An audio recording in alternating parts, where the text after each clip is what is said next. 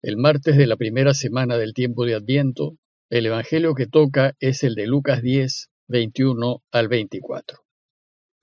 En aquel tiempo lleno de la alegría del Espíritu Santo, exclamó Jesús, Te doy gracias, Padre, Señor del cielo y de la tierra, porque has escondido estas cosas a los sabios y a los entendidos, y las has revelado a la gente sencilla.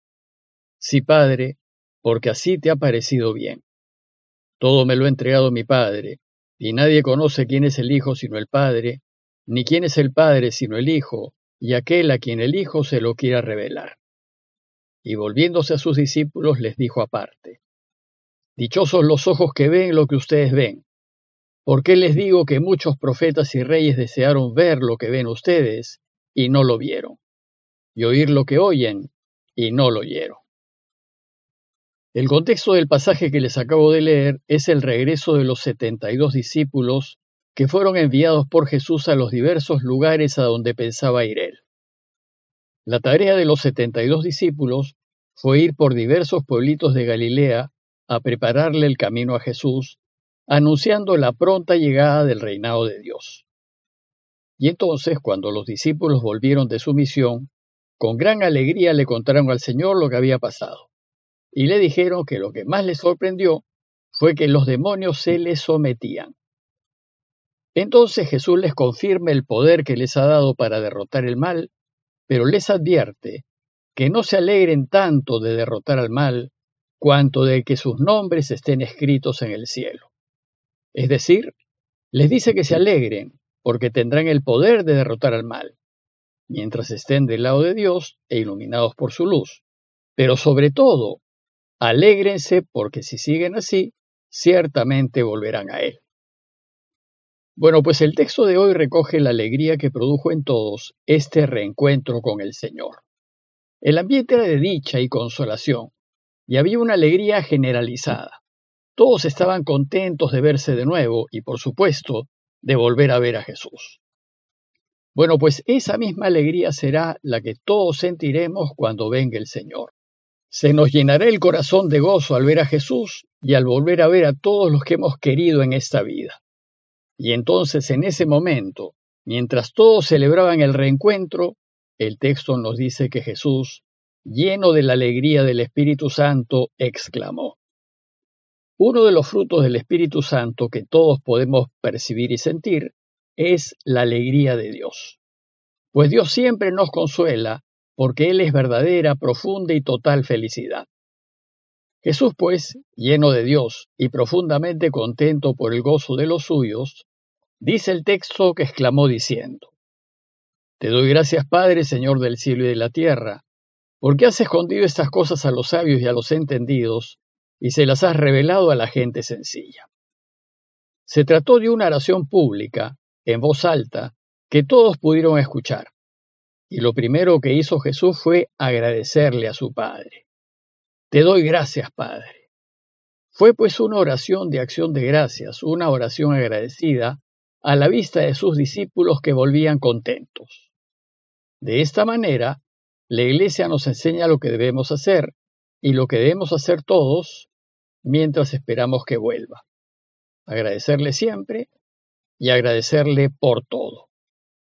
E inmediatamente dijo, Padre, Señor del cielo y de la tierra. Esto nos recuerda el inicio del Padre nuestro, Padre nuestro que estás en los cielos. Y en esta ocasión, ¿de qué le agradece Jesús? Dice el texto que de haber escondido los misterios del reinado de Dios a los sabios y entendidos y de habérselos revelado a la gente sencilla. Muchos piensan que los secretos del reinado de Dios se descubren estudiando más, y creen que mientras más uno sabe, más cerca del reinado de Dios está. Este es un gran error. Sin embargo, esto era lo que pensaban los maestros de la ley. Ellos creían que con saberse la Biblia de memoria ya estaban en el camino de Dios. Para ellos el reinado de Dios era una experiencia intelectual. Pero no es así.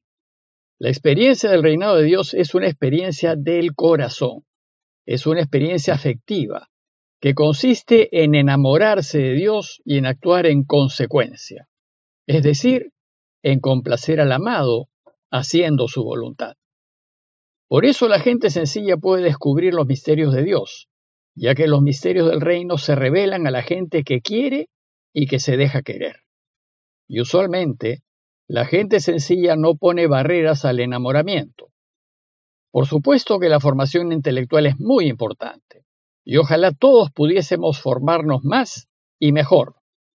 Pero si este conocimiento no pasa al corazón, de nada sirve.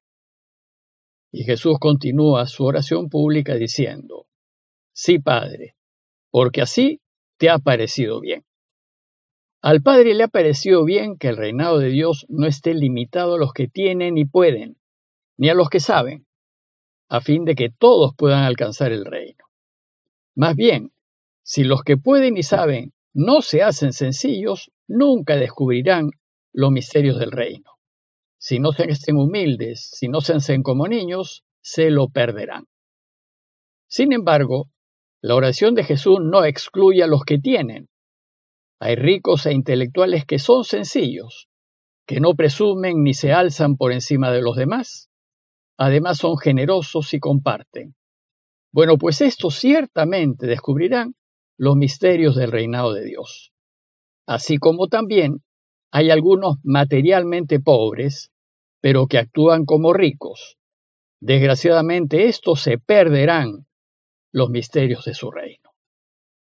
Terminada su oración pública al Padre, Jesús dice a todos sus oyentes, Todo me lo ha entregado mi Padre, y nadie conoce quién es el Hijo sino el Padre, ni nadie conoce quién es el Padre sino el Hijo, y aquel a quien el Hijo se lo quiera revelar.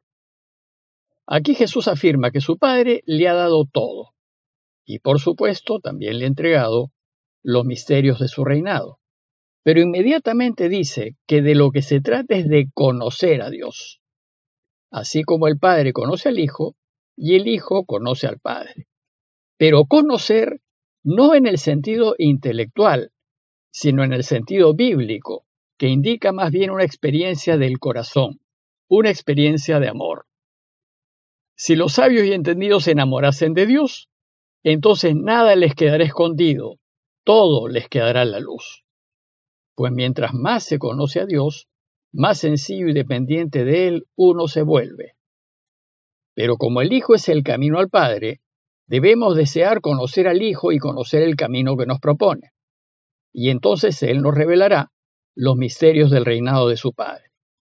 De hecho, la misión de Jesús fue que conozcamos a su Padre. Como dice Jesús en Juan 17.3, en esto consiste la vida eterna, en que te conozcan a ti, el único Dios verdadero y al que tú has enviado, Jesucristo. Jesús quiso que conozcamos que su Padre es bueno y que nos quiere increíblemente y que lo único que desea es que seamos felices aquí y ahora, para que después seamos felices para siempre con Él.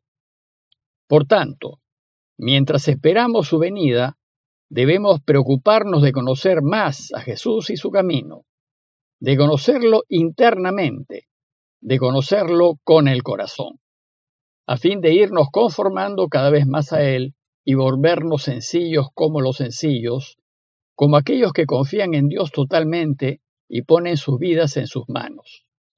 Y cuando esto suceda, entonces se nos harán claros y evidentes los misterios del reino. Al finalizar el relato, Jesús ofrece una enseñanza privada dirigida solo a los suyos. El texto nos dice que volviéndose a sus discípulos, les dijo aparte, en privado, Dichosos los ojos que ven lo que ustedes ven. Se trata de una pequeña bienaventuranza para sus discípulos y su iglesia, es decir, para nosotros. Jesús nos anuncia que seremos felices si es que nos damos cuenta de lo que nos ha dicho y si vivimos como Él quiere que vivamos. ¿Y de qué debemos darnos cuenta? De que en Jesús el Padre ya está reinando. Y sus discípulos son testigos de esto, lo están viendo. Están viendo la transformación en la gente, la mudanza en los pueblos que visita, el cambio en aquellos que cura, que perdona, que anima y que ayuda. Ellos están viendo que el reinado de Dios es posible y que se está haciendo realidad en Jesús. Están viendo y experimentando un entorno de paz, de armonía y de felicidad, de alegría, que es el resultado de hacer lo que el Padre desea. Bueno, pues Jesús fue capaz de hacer esto porque estuvo enamoradísimo de su Padre. Y ahora ellos se están dando cuenta que el Padre desea que vivamos haciendo siempre su voluntad, porque esto es lo que le permite reinar. Jesús concluye su enseñanza diciéndoles, muchos profetas y reyes desearon ver lo que ven ustedes y no lo vieron, oír lo que oyen ustedes y no lo oyeron. A sus discípulos les dice que son privilegiados porque son testigos directos de que es posible que Dios reine en este mundo. Muchos grandes hombres del pasado desearon ser testigos de este reinado, pero murieron.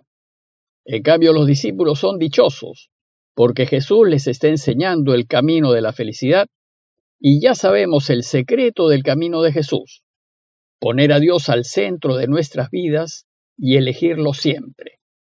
Pero sabemos también que para hacerlo debemos estar enamorados de Él. Como conclusión, los invito a considerar la urgente necesidad de conocer a Jesús y de conocerlo internamente, es decir, de conocer su corazón y de conocerlo con nuestros corazones. Y luego considerar la necesidad de dar testimonio con la manera como vivimos de que Dios ya está reinando entre nosotros. Pidámosle a Jesús que quiera revelarnos a su Padre, para que lo conozcamos cada vez más, para que conozcamos su corazón y para que más nos enamoremos de Él y lo sigamos. Parroquia de Fátima, Miraflores, Lima.